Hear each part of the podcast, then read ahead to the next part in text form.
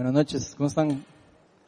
Para los que no me conocen, yo soy Ronald Steinford y estoy súper emocionado porque hoy vengo a compartir con ustedes la charla, así que ojalá que la disfruten, así como yo la disfruté haciéndola, como el Señor me habló durante estas semanas y espero que sea de construcción para ustedes. Este jueves recién pasó el, el Día de Acción de Gracias, ¿cierto? ¿Verdad que sí? Jueves pasado. Bueno, aquí en Costa Rica no todo el mundo está tan acostumbrado a celebrar eso. Me gustaría saber quién de aquí sacó en la noche para, para hacer algo. Levante la mano el que, el que de verdad sacó el Día de Acción de Gracias para hacer algo. ¿Ok? Una persona. Lo que quiero es para que vean cómo en Costa Rica no hay una cultura, no estamos tan acostumbrados a celebrarlo. Les cuento, por supuesto, que sería increíblemente bueno que hiciéramos de este día un día especial. A veces copiamos las, las, como las, las cosas que vienen de otras culturas malas y no copiamos las buenas. Y creo que esta es una de las costumbres buenas que todos deberíamos de, creo yo, adoptar. Y que yo creo que como, como buenos ticos no tenemos mucho como esa cultura de ser agradecidos con lo que tenemos. Nos encanta, yo creo que a los ticos también, quejarnos mucho de las cosas, pero muy pocas veces agradecemos con el corazón. Somos como, nos cuesta mucho agradecer con el corazón cuando algo lo merita. Y esto lo podemos ver, por ejemplo, con la selección de fútbol. Cuando juegan y ganan, todo el país resulta que se convierten en los héroes nacionales, los de la Cele. Pero el día que pierden y les va mal, resulta que son los más vagos y son los más chapas y son los más inútiles de todo el país. Y lo mismo pasa con el técnico, ¿han visto? El técnico le va bien y resulta que es un galleta, el más, es un gatísimo técnico, pero vale que pierda para que empiece todo el mundo a decir, ah, es que no sirve para nada, es que no sabe fútbol, es que no sabe táctica, entonces mejor hay que cambiarlo. Entonces, como parte de nuestra idiosincrasia, creo que los ticos nos cuesta ser agradecidos con lo que tenemos. De hecho, creemos que nos merecemos todas las cosas. Si ustedes se fijan, los ticos lamentablemente somos así. Creemos que merecemos ir al mundial, creemos que merecemos tener un país de primer mundo, pero cuando viene la hora de agradecer, de dar de vuelta, cuando viene la hora de pagar los impuestos, cuando viene la hora de aportar con algo que Dios nos ha dado, ahí es donde la cosa se nos pone ya difícil y ya no nos hace tanta gracia como que nos cuesta devolver de lo que se nos ha dado por Dios.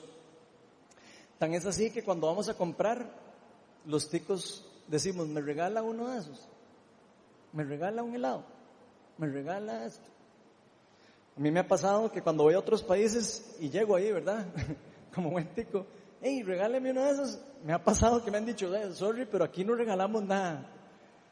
Entonces, a mí hasta vergüenza me da, porque a veces he tenido que decir, no, no, no, sea, no, no, no, es que quiero que me lo regales, es que en Costa Rica es un dicho, sea, es como que así lo decimos a la hora que compramos.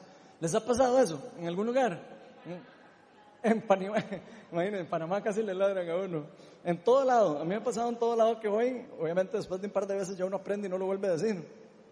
Pero eso es un dicho, si ustedes se ponen a pensar de solo los ticos. Eso no es de ningún otro país, solo los ticos decimos así. Es algo curioso en nuestra idiosincrasia. Y saben qué, yo creo que igual como nos pasa a nosotros con ese tipo de cosas en el día a día, nos puede pasar en general con nuestra vida espiritual. Nos puede pasar con la, nuestra relación con Dios. Tenemos trabajo y pensamos, ah, es que yo me he esforzado demasiado, es que yo estudié demasiado y me lo merezco. Tenemos un carro y se nos olvida la bendición que es no tener que irse caminando a algún lugar. Estamos casados y nos pasamos quejando todo el tiempo de que esta esposa que me dieron o este esposo que me tocó, que no es así como que muy bueno, que no es, no es perfecto no es perfecta. Y se nos olvida a veces agradecer la persona increíble que Dios puso a nuestro lado, por todas las cosas que tenemos lindas, que tenemos en común, nos concentramos más en lo feo antes que en lo bueno. O tal vez tenemos hijos y nos pasamos quejando porque son desordenados o porque no les está yendo bien en la escuela, en el colegio, o tenemos amigos en donde vemos muchos defectos, o en nosotros mismos. Empezamos a ver un montón de defectos en nosotros y nos enfocamos más en lo que, en lo que no tenemos o en lo que no tienen mis amigos que en lo que verdaderamente tenemos y se nos ha dado. Y por supuesto que cuando nos enfocamos en esas cosas terminamos tristes. ¿Por qué? Porque no podemos ver el oro, lo bueno, lo hermoso que hay en los demás y en nosotros mismos. En fin, tenemos muchas cosas que, aunque son de verdadera bendición de Dios para nosotros, preferimos poner el ojo en algunas cosas que carecemos o que nos faltan, en lugar de las cosas increíbles que Dios nos ha permitido tener a cada uno. Estoy seguro que todos aquí tenemos una lista enorme de cosas que podríamos agradecerle a Dios. Y la palabra nos enseña que la voluntad de Dios para cada uno de nosotros es que vivamos siempre en una actitud en acción de gracias. Nuestro Señor es un Dios bueno, bondadoso, amoroso, y si hay algo que podemos estar seguros, es que Él quiere que nosotros lo conozcamos a Él por quién es Él. Esa es la voluntad de Él. Él quiere que nosotros nos acerquemos a Él porque sabemos que Él es bueno, porque Él es amoroso. Él quiere que lo veamos a Él como realmente es, que podamos estar seguros que todo lo que Él tiene para nosotros, que todo lo que Él nos da, es para el bien de nosotros. Muchas cosas de nuestra vida, por supuesto, van a depender de la forma en cómo nosotros veamos y dónde pongamos nuestros ojos de las cosas que vivimos día a día. La charla de hoy la titulé Viviendo en actitud en acción de gracias. Pero antes de empezar, vamos a invitar al Espíritu Santo para que nos guíe y nos abra el entendimiento de lo que vamos a ver hoy. Espíritu de Dios, eres bienvenido a este lugar. Señor, te pido que quites de nosotros cualquier tipo de queja, cualquier tipo de actitud negativa que hayamos venido arrastrando hasta hoy. Venimos a cortar con esas, aunque no lo veamos, maldiciones que ponemos inclusive sobre nosotros mismos. Enséñanos a renovar nuestra mente, a poner la mirada en ti, Señor, poner la mirada en lo que permanece para siempre, en lo que es eterno, en tus promesas, en tu amor, en tu sacrificio. Espíritu Santo, te pido que nos reveles más a Jesús. Muéstranos más de Él, Señor. Muéstranos más acerca de quién es Él, acerca de quiénes son todos los miembros de la Trinidad, cada uno de ellos, un solo Dios, hermoso y bondadoso con todos nosotros. Señor, te pido que nos bendigas y te pido que me llenes con el Espíritu Santo y que pongas palabras en mí y que a todos nos cuides también del maligno. Todo eso te lo pedimos en el nombre de Jesús. Amén. Bueno, hoy vamos a estar en la primera carta de Pablo a los tesalonicenses. Vamos a estar en el capítulo 5, entonces si traen Biblia pueden abrirla. Vamos a estar en el capítulo 5 y vamos a estar en los versículos del 16 al 18. Son cortos los versículos, pero poderosos, como toda la palabra de Dios. Se los voy a leer, pero se los van a poner ahí atrás en la pantalla. Dice así, estén siempre alegres, oren sin cesar, den gracias a Dios en toda situación, porque esta es su voluntad para ustedes en Cristo Jesús. Entonces, esos son los versículos de hoy. Vamos a estar viendo tres exhortaciones particulares que nos está enseñando aquí el apóstol Pablo y que nos van a ayudar como herramientas, siento yo que son como herramientas que Dios nos da, son mandatos, exhortaciones que Dios nos da a nosotros, que nos van a ayudar a poder permanecer viviendo en una actitud de acción de gracias. Por supuesto, mientras esperamos a que nuestro Señor Jesucristo vuelva por nosotros y restablezca por completo el reino de los cielos en la tierra. La primera exhortación que vamos a ver hoy es que estemos siempre alegres. Versículo 16 dice, estén siempre alegres. Y si somos honestos, nosotros vemos este versículo casi que, no sé si a usted le pasa, pero yo veo estos versículos y a primera entrada me suena como sarcástico. Esté siempre alegre. Pucha. lo primero que podríamos decir es, ah, bueno, siempre alegre con los problemas y con todas las enredos con los que estamos y con el día a día y con las complicaciones y con el trabajo. Eso es lo primero que se nos puede venir a la mente, con mis problemas y con todas estas circunstancias. Muy fácil suena estar siempre alegre. Suena imposible a primera entrada para nosotros. Pero si nos detendemos a, a profundizar en lo que Dios está diciéndonos a través de Pablo y lo que Dios está queriéndonos decir, tal vez podríamos detenernos, meditar y, y pensar y hacernos la pregunta, ¿por qué será que Dios nos llama a siempre estar alegres? ¿Alguna vez se han hecho esa pregunta? ¿Por qué será que Dios nos llama a estar siempre alegres sabiendo que hay tantas cosas que están en el mundo alejándonos y robándonos la paz, robándonos esa felicidad? ¿Por qué será que Dios nos está diciendo sean siempre alegres? Porque este versículo no parece una simple recomendación. Ustedes lo leen y, no están diciéndonos, vean, les recomiendo que siempre estén alegres. No es una simple recomendación, ni es una súplica. Miren, les suplico que por favor estén alegres. No es así. Más bien, claramente es un mandato directo lo que nos están diciendo. Y al ser esto un mandato, podríamos deducir, si pensamos un poquito, que esta probablemente no sea nuestra naturaleza el ser siempre alegres. Y por eso es que Pablo, o, Dios a través de Pablo, nos está exhortando a que fomentemos el espíritu dentro de nosotros y nos acordemos de las promesas de Dios y que estemos alegres. Por supuesto que esto no es algo que nosotros podemos hacer por nuestra propia cuenta. Entonces, si usted lo ve sarcástico, sí es sarcástico para los que no conocen de Dios. Es sarcástico para el que no conoce al Espíritu Santo, al que no ha tenido un encuentro con Cristo. Pero los que ya hemos tenido un encuentro con Cristo, es diferente. Somos personas que fuimos llamadas fuera de este mundo. Y esto es algo que vamos a, a nosotros tener que tomar decisiones. Es algo que va a requerir de que nosotros estemos dispuestos a morir algunos deseos y algunas expectativas, inclusive, que podamos tener o actitudes que nosotros podamos tener ante nuestra vida. Por supuesto que como cualquier otro mandato de la Biblia, está en nosotros si queremos obedecerlo o no. Muchos mandatos de la Biblia nos dicen haga esto, haga lo otro, no haga esto, no haga lo otro. Pero nosotros somos parte de la ecuación y nosotros tenemos que tomar una decisión si queremos hacerle caso, si queremos seguirlo por convicción o no.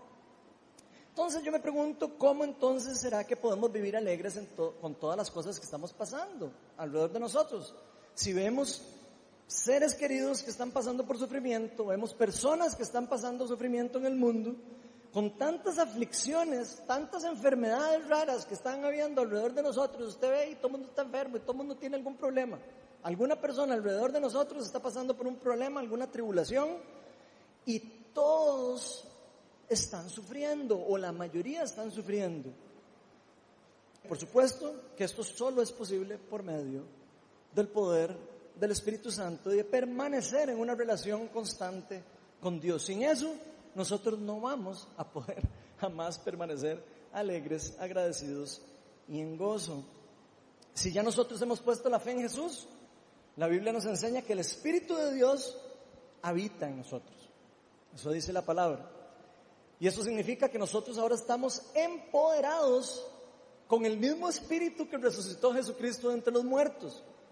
Y, son, y estamos empoderados, estamos autorizados y comisionados a empoderarnos con el reino, a pedir que el reino de los cielos venga a la tierra. Se nos ha dado poder y autoridad sobre, sobre las cosas.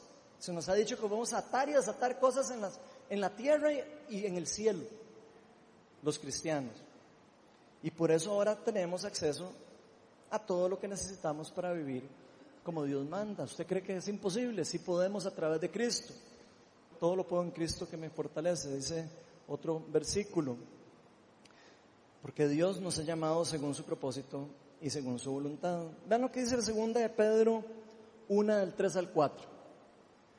Dice así, su divino poder al darnos el conocimiento de aquel que nos llamó por su propia gloria y potencia, nos ha concedido todas las cosas que necesitamos para vivir como Dios manda.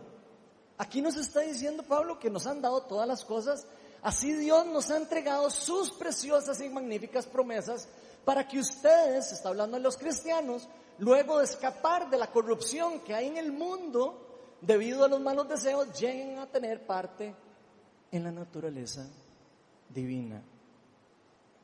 En pocas palabras, si nosotros somos creyentes, Dios nos ha dado todas las herramientas que necesitamos para poder vivir en esta vida según su voluntad, según como Él quiere. Y eso incluye el vivir estando siempre alegres y estando en gozo. El gozo o la alegría completa es parte del reino de Dios. En el reino de Dios solo hay gozo y solo hay alegría, dice la palabra. No hay sufrimiento, no hay dolor. Así que sabemos que el gozo es parte del reino de Dios, por lo que sabemos que tenemos acceso a Él. Tenemos acceso a Él porque sabemos que Jesús nos dijo, el reino de los cielos está cerca. Jesús nos dijo, el reino de los cielos está al alcance. En buenas eh, traducciones en inglés dice, The kingdom of God is at hand, está a la mano, al alcance de nosotros. Lo podemos experimentar. Es algo que, aunque no podamos ver 100%, podemos vivirlo, podemos sentirlo y podemos experimentarlo. Por lo que se convierte en una lección para nosotros en cómo decidimos vivir los días de nuestra vida. ¿A dónde ponemos la mirada? ¿A dónde estamos poniendo nuestra mirada? ¿A dónde estamos poniendo nuestra atención? ¿De qué nos estamos apoderando? Porque el reino de los cielos hay que arrebatarlo, dice la palabra de Dios. Y no al revés, no dejar que nos lo arrebaten. Porque créanme que el maligno va a querer arrebatar absolutamente todo lo que Dios nos va a dar o todo lo que Dios nos quiere dar. Esa es la especialidad del enemigo. Según este pasaje que estamos viendo, ¿cuándo es que se nos dice que tenemos que ser alegres? Siempre. Y siempre significa independientemente de las circunstancias en las que estamos viviendo. Porque si arrebatar el reino de Dios dependiera de nuestras circunstancias, ahí sí estaremos listos. Si el arrebatar el reino de Dios dependiera de las circunstancias que estamos viviendo, estaríamos fritos. Porque las circunstancias del mundo caído son completamente terribles. Porque está caído. Por dicha y gracias a Dios, el reino no depende de las circunstancias en las que vivimos. Porque cuando Dios nos llama a hacer algo, es porque Él mismo nos ha dado el poder o nos ha dado la autoridad para poder llevarlo a cabo. Dios no es sarcástico. Dios no le dice a usted, sea alegre si usted no puede vivir alegre, empoderado con su presencia, empoderado con su espíritu. Si Él nos está llamando a ser alegres es porque Él nos ha dado el poder, nos ha dado las herramientas y nos ha dado todo lo que necesitamos para poder hacerlo. Señor nos ha dado todo para poder hacer las cosas. Dios siempre es el iniciador de todas las cosas. Nosotros nunca somos los que iniciamos nada. El Espíritu de Dios es el iniciador de todas las cosas. Y Él fue quien quiso iniciar el proceso de salvación. Él fue el que quiso venir a rescatarnos de la muerte, rescatarnos del reino de las tinieblas, salvarnos y llevarnos de vuelta a su casa. Fue Él, no fue usted ni yo el que decidió volver a la casa. Él fue el que nos llamó y nos sacó. Él fue el que decidió hacerse humano, venir a la tierra, dejar la gloria del cielo, hacerse hombre y venir por nosotros. ¿Qué mejor noticia que saber que Cristo vino a rescatarnos de nuestros pecados y que ahora pasamos de la muerte a la vida? ¿Qué mejor noticia que esa? Es el mejor regalo que nos han podido dar en la historia de nuestra vida y que nos van a poder dar. Que por medio de Él tenemos acceso a la vida verdadera y a vida en abundancia. Y vida en abundancia no, significa montones de plata, significa montones de gozo y alegría en todas las circunstancias, aunque no parezcan que las circunstancias sean buenas. Cuando entendemos esto espiritualmente, nuestra vida es completamente transformada. ¿Por qué? Porque empezamos a cambiar el enfoque, empezamos a cambiar la mirada en lo que estamos poniendo los ojos. Quitamos los ojos de las cosas que no tenemos y ponemos los ojos en las promesas y en las riquezas de Dios, en las cosas que ya tenemos en Cristo, en sus promesas y en sus verdades. Muchas veces vemos este mandato, estén siempre alegres, y otras verdades del reino de Dios, como si fueran solo para un futuro muy, muy, muy lejano. Muy, muy, muy, muy, muy lejano. Casi que uno lo ve así. Como la película de Shrek. ¿Quién vio aquí la película de Shrek? Levante la mano. ¿Se acuerdan de la película de Shrek? Cuando iban de camino al, mundo muy, muy, muy lejano, ¿se acuerdan? Que iban, pasaban y pasaban y pasaban. Y ahí iba el burrito. ¿Se acuerdan del burrito? El burrito iba diciendo, ¿ya merito llegamos? ¿Ya merito? ¿Ya merito? ¿Ya merito? ¿Ya merito?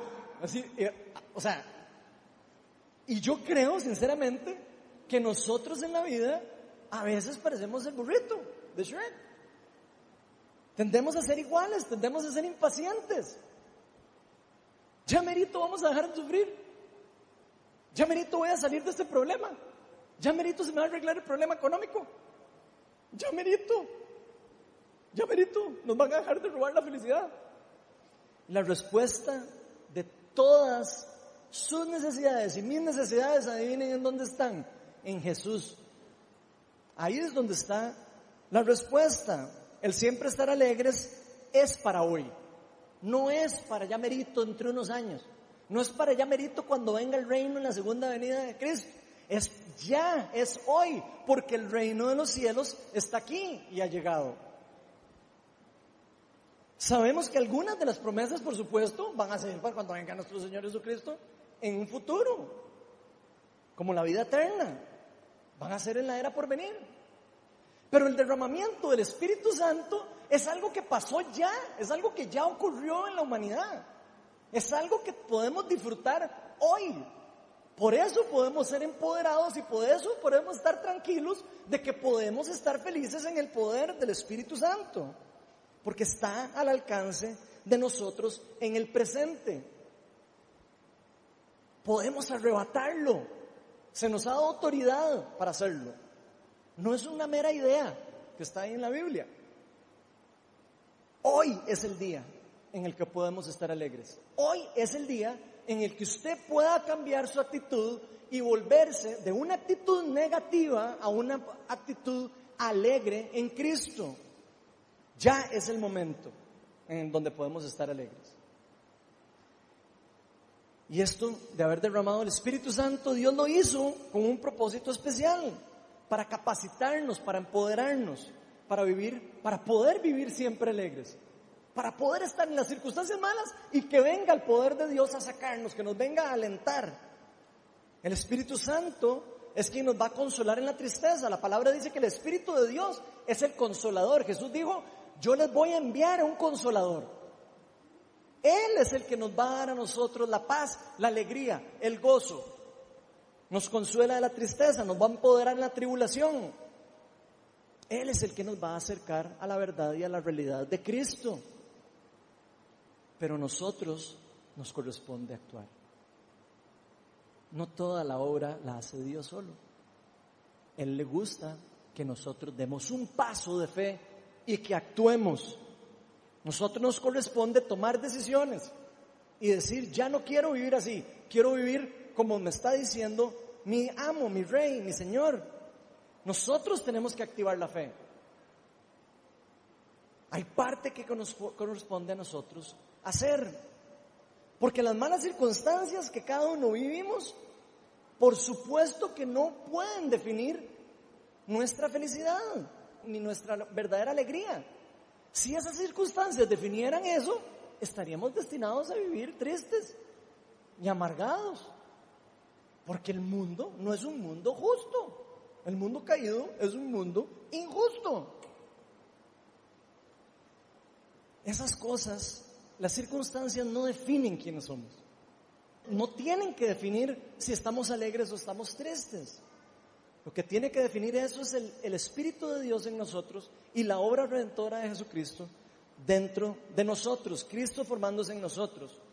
En Gálatas 5, 22 al 23, nos dice que el fruto del Espíritu es la alegría, el gozo, la paciencia. O sea, la alegría y el gozo es un fruto que viene del Espíritu Santo. Es un resultado de estar en una relación con Cristo. Ahora, Satanás va a querer robarnos esa alegría y esa paz, la salud. Él va a querer destruir y robarnos todo, lo que nos da la tranquilidad, lo que nos hace sentir seguros. Pero está en nosotros si ponemos nuestra mirada en esas dificultades y si nos enfocamos en esos problemas. O si ponemos nuestra mirada y nuestra esperanza en las promesas de Dios para nuestra vida. Por eso vivir en una actitud de acción y gracia es en parte nuestra decisión. Y esa decisión es para hoy. La segunda exhortación que vemos está en 1 Tesalonicenses 5, 17, dice, oremos sin cesar, oren sin cesar. Y esta es otra que leemos y decimos, oren sin cesar. ¿Y eso qué significa? ¿Orar como cotorra todo el día? Por supuesto que no. Eso no es lo que Dios quiere. Dios no quiere que estemos orando como cotorras todo el día. Eso no es el, el mandato que nos está diciendo. Eso no es lo que Él quiere transmitirnos. Dios sabe, mejor que todos nosotros, que todos tenemos un montón de distractores en la vida. Él sabe que vamos a estar tentados día y noche para ser desconectados de su presencia, de estar acercándonos a una, a una comunicación personal con Él. Dios sabe que nos van a querer arrebatar de estar en una comunión con, con Él. Y por eso es que nos llama a que estemos alerta, a que estemos orando y que permanezcamos en una actitud de comunicación constante con Él.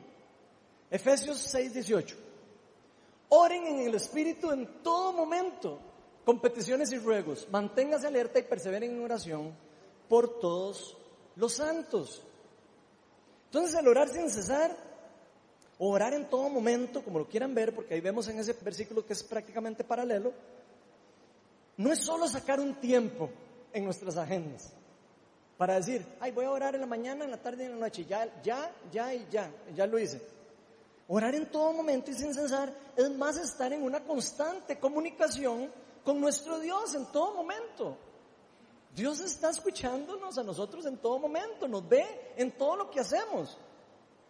Él quiere que estemos en una relación con Él personal y verdadera. No quiere religiosidad. Él no pide religiosidad.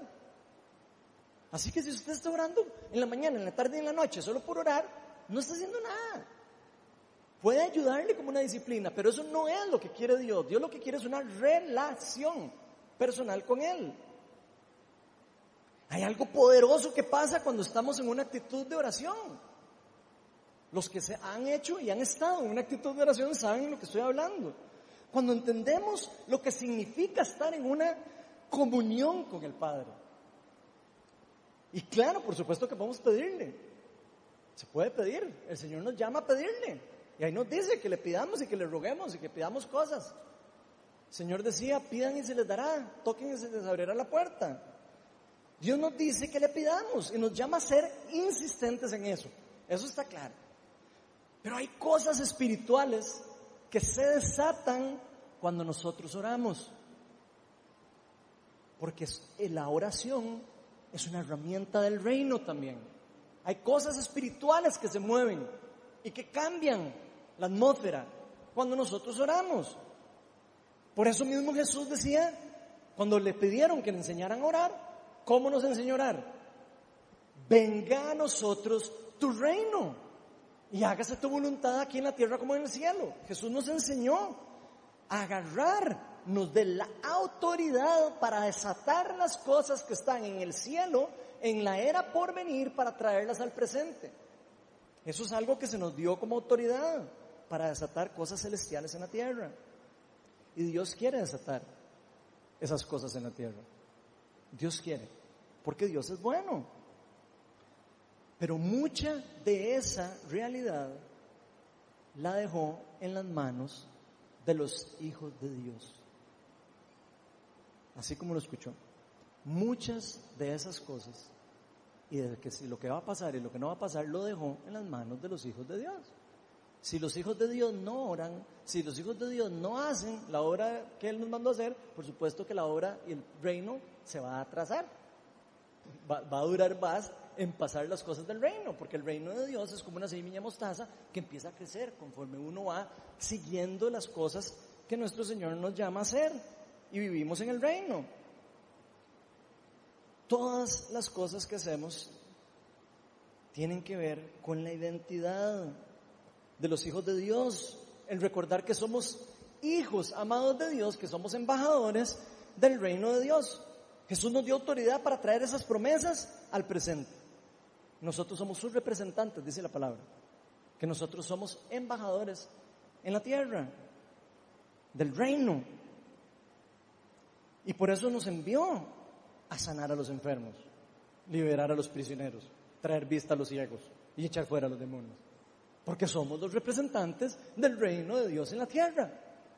Y Jesús nos dijo, se me ha dado toda autoridad en el cielo y en la tierra, y ahora vayan ustedes y vayan, sanen a los enfermos, echen fuera demonios y, traigan vista a los ciegos, etcétera, etcétera, etcétera. Hagan toda la voluntad de lo que yo les he enseñado a hacer. Vayan y hagan discípulos por todas las naciones, bautizándolos en el nombre del Padre, del Hijo y del Espíritu Santo, y enséñenles a obedecer todo lo que yo les he dicho. Pero tenemos para eso que ser obedientes, tenemos que actuar. Porque todas estas cosas va a traer a las personas que tengamos alrededor sanidad, restauración, liberación de parte de Dios. ¿Por qué? Porque todas estas cosas son parte fundamental del reino de Dios. En el reino de Dios no hay enfermedad, no hay sufrimiento. Parte del reino y parte de lo que Dios nos dio a nosotros fue autoridad para traer esas riquezas al día de hoy. Por eso se nos dice, oren en el Espíritu en todo momento, porque esa es la voluntad de Dios. La voluntad de Dios es el bien para nosotros. Y esa es la verdad. Él nos quiere sanar, restaurar, liberar y guiarnos de vuelta al Padre. Todos los días Él quiere que nosotros podamos ver a Jesús en una forma más clara, ver el Evangelio en una forma más clara. Él sabe lo importante que es para nosotros entender el verdadero poder de la oración, que aprendamos a escuchar lo que el Padre está haciendo, que estemos en una constante comunicación con Él para poder escuchar su voz. Y eso lo podemos ver en la, vida de, Cristo, en la vida de Jesús. Si se acuerdan, ustedes pueden ver que Jesús decía, yo no hago nada que no veo al Padre hacer. Jesús podía ver lo que el Padre estaba haciendo. ¿Y por qué creen que lo podía hacer? No solo porque era el Hijo de Dios. El Espíritu Santo se había ya unido a Cristo. Él había sido empoderado después de ser bautizado. Él estaba en una comunicación con su Padre constantemente. Él se alejaba a orar con su Padre. Y hablaba con Él a solas. Inclusive los discípulos se preguntaban, Mike, ¿qué tanto hace ese carajo ahí orando? Él estaba en una constante comunicación, comunicación con su Padre. Eso era lo que le hacía posible a Él poder ver lo que el padre estaba haciendo, porque ya había conversado con su papá, ya podía saber lo que Dios quería hacer o que estaba haciendo. Y Dios tiene muy claro que nosotros vivimos en una guerra espiritual, por si usted cree que no. Él tiene muy claro que estamos viviendo en una guerra espiritual. Los que a veces pareciera que no sabemos eso, somos nosotros. Si Dios tiene demasiado claro que Satanás quiere robarle, robarle a usted y a mí la alegría, el gozo. Él quiere robarnos todo lo que Dios nos ha dado. Y todo lo que usted le ha pedido a Dios y todo lo que Dios le ha dado, Satanás se lo va a querer robar. Esa es la especialidad de Él. Él quiere robarnos todo lo que nos quieren dar. Y por eso, por medio de la oración, adivinen qué, nosotros podemos traer el poder del reino de Dios y pelear esa batalla espiritual el poder de la oración tiene poder para parar las cosas espirituales que están pasando en contra de nosotros. Si no, entonces ¿para qué vamos a orar? La oración tiene poder para parar las obras del enemigo, para poder parar todas las obras que está haciendo el enemigo en la guerra que vivimos. Nuestra guerra no es contra, nuestro, contra nuestra esposa, contra nuestro esposo, contra nuestros amigos y contra los vecinos. Efesios 6:12, vean lo que dice. Dice, porque nuestra lucha no es contra seres humanos, sino contra poderes, contra autoridades, contra potestades que dominan este mundo de tinieblas, contra fuerzas espirituales malignas en las regiones celestiales. Así que nosotros no peleamos contra la gente en el mundo, porque es una batalla perdida, porque la guerra está en otro lugar. Es una guerra que sale de nuestro alcance físico. Se necesitan las herramientas del reino de Dios para poder entrar en esa guerra. Es la única forma de poder guerrear en contra del enemigo, para poder contrarrestar lo que él está haciendo. Por medio de la oración nosotros nos apoderamos de las riquezas y las promesas de Cristo. Vamos a poder destruir las obras del enemigo. No solo en la vida de nosotros, sino en las vidas de los que nos rodean, porque el enemigo está haciendo cosas para destruir la vida de los amigos que están alrededor de nosotros, de nuestros familiares. Y por eso es que ya es hora, ya es hora que los hijos de Dios nos apoderemos de lo que es nuestro. Dios dio lo más precioso del mundo, de la historia de la humanidad, para atraerlos usted y a mí al reino de los cielos. Para llamarnos como parte de su ejército. Para, para pasarnos de las tinieblas a la luz, dice la palabra. Y nuestro es el reino. El reino es de los hijos de Dios. Somos herederos y coherederos del trono de Cristo, dice la palabra de Dios. Somos hijos del rey hijos del rey, empoderados por el rey, autorizados por el rey. Nuestras son las promesas, nuestras son las bendiciones, nuestra es la autoridad para poder orar sin cesar y cambiar muchas de las realidades que hay espirituales alrededor de nosotros.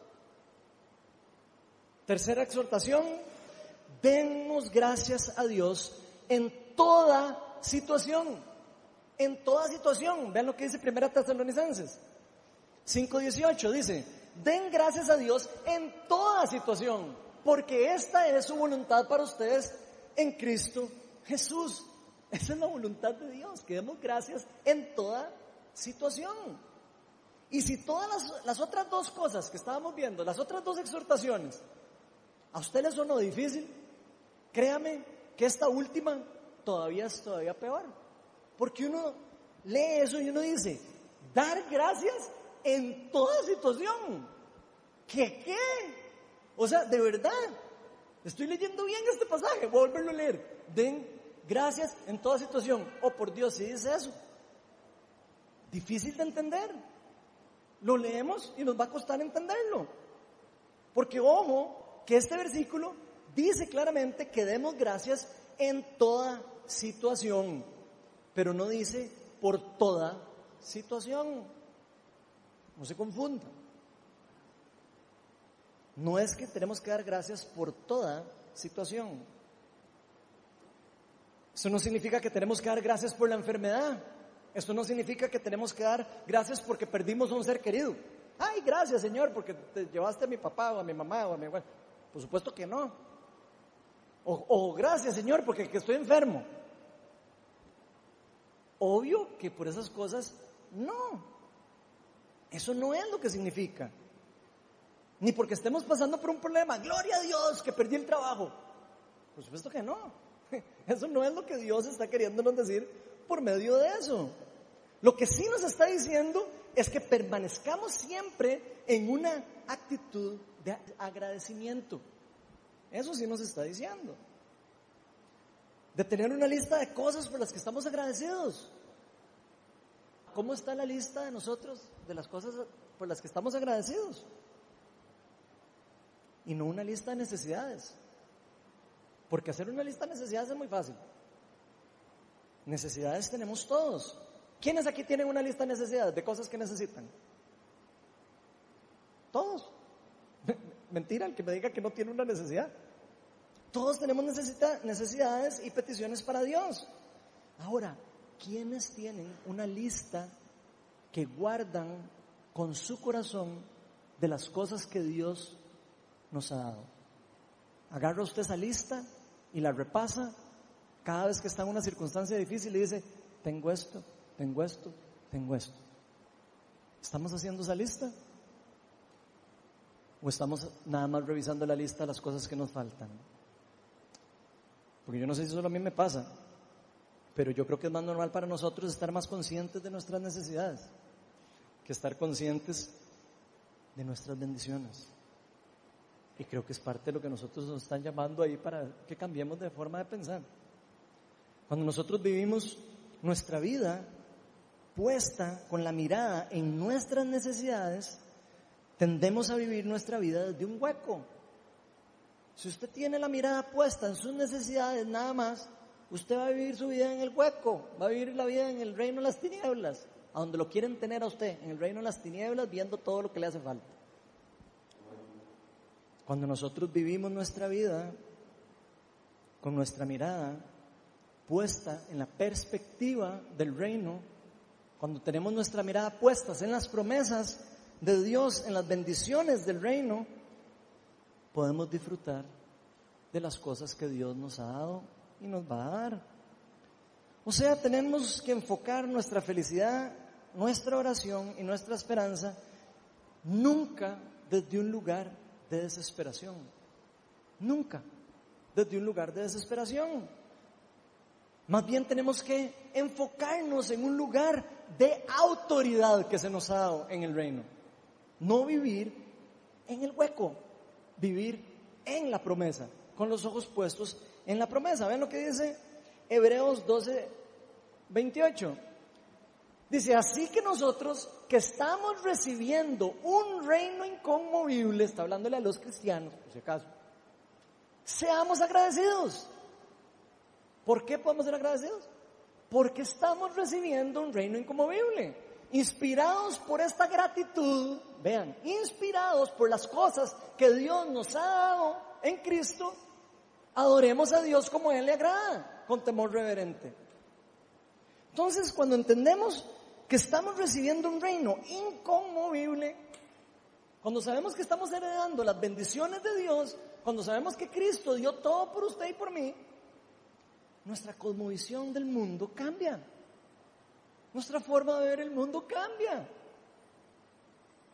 Porque hay un poder demasiado grande detrás de vivir en una actitud de acción de gracias. Y el Señor sabe que hay algo poderoso cuando uno vive agradecido con lo que uno tiene. Por eso nos está diciendo, vivan siempre agradecidos. Y es que esta actitud nos permite sobrepasar inclusive el límite de nuestra condición emocional por la que estemos pasando. Eso nos va a dar a nosotros la habilidad para pasar el límite de lo que estamos viviendo emocionalmente. Nos va a dar el poder para hacerlo. El vivir en una, en una actitud de agradecimiento en todo momento nos permite ponernos en perspectiva de lo que Dios está haciendo, lo que quiere hacer con los demás y con lo que está haciendo el día a día a través de nosotros, a través de otras personas y lo que quiere hacer en nuestro corazón. Por el contrario, la actitud de queja, como la que les estaba diciendo al inicio, que nos pasa mucho los ticos, lo único que hace es empoderar los sentimientos de inferioridad y conmiseración en nosotros. Voy a volver a repetir eso. Vivir en la actitud de queja, lo único que hace es empoderar los sentimientos de inferioridad y de conmiseración en nosotros. Lo único que hace es debilitar nuestra fe. Si usted vive agarrado de esas cosas, su fe se va a ir a hacer así, se va a desinflar completamente. Y lo único que vamos a lograr es debilitar nuestra fe. Y adivinen qué pasa cuando la fe se debilita. Nos roban la paz, nos roban la alegría y nos roban todo lo que Dios nos ha dado. La queja viene como un resultado de cuando estamos más conscientes de los problemas, de las circunstancias, de las enfermedades, de la tribulación, que lo que estamos de la realidad del reino de Dios y su justicia. Por eso cuando estamos conscientes de la realidad del reino, las quejas y el sufrimiento pasan a un segundo plano. Cuando nosotros ponemos nuestra mirada en, el reino, en las cosas que Dios hizo por nosotros, las preocupaciones, el problema, los sufrimientos pasan a un segundo plano, porque estamos poniendo nuestra mirada en la promesa, en lo que Dios nos está diciendo. No se preocupen por nada. Vimos en la semana pasada, ¿se acuerdan? Filipenses, no se preocupen por nada. Eso es lo que nos llama nuestro Señor a hacer. Así que nosotros, ¿cuáles actitudes vamos a elegir hoy? ¿La queja y la conmiseración? ¿O el gozo y el agradecimiento? ¿Qué es lo que queremos cosechar? Pregunto yo. ¿En dónde estamos sembrando? Vean lo que dice Gálatas 6 del 7 al 8. No se engañen, de Dios nadie se burla. Cada uno cosecha lo que siembra. El que siembra para agradar su naturaleza pecaminosa, de esta misma naturaleza cosechará destrucción. El que siembra para agradar al Espíritu, del Espíritu cosechará vida eterna. Yo quiero exhortarlos hoy, realmente, a cambiar la actitud de nuestra mente. Que dejemos a Dios dirigirnos por el camino de su buena voluntad. Y yo oro y le pido a Dios para que todos podamos abrir los ojos espirituales. Que podamos ver claramente lo que Dios nos está llamando a hacer. Porque estas tres exhortaciones nos van a servir definitivamente como herramientas para poder vivir en una vida en acción de gracias. Porque tarde o temprano si usted no lo está pasando, tarde o temprano usted va a pasar por el sufrimiento, tarde o temprano usted va a pasar por la tribulación.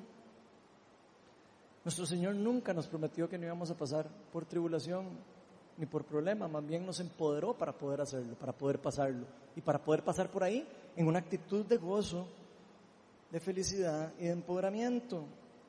Decidir estar siempre alegres, permanecer en una actitud de oración y ser siempre agradecidos es la voluntad de Dios para todos nosotros. Porque para eso fuimos creados, para estar en su presencia, ser completamente dependientes de Él. Él quiere que seamos dependientes de Él. Y mientras vivamos en este mundo caído, demos siempre gracias a Dios por la oportunidad que tenemos todos los días de nuestra vida para crecer más y más a imagen y semejanza de nuestro Señor Jesucristo. Vamos a ponernos todos de pie.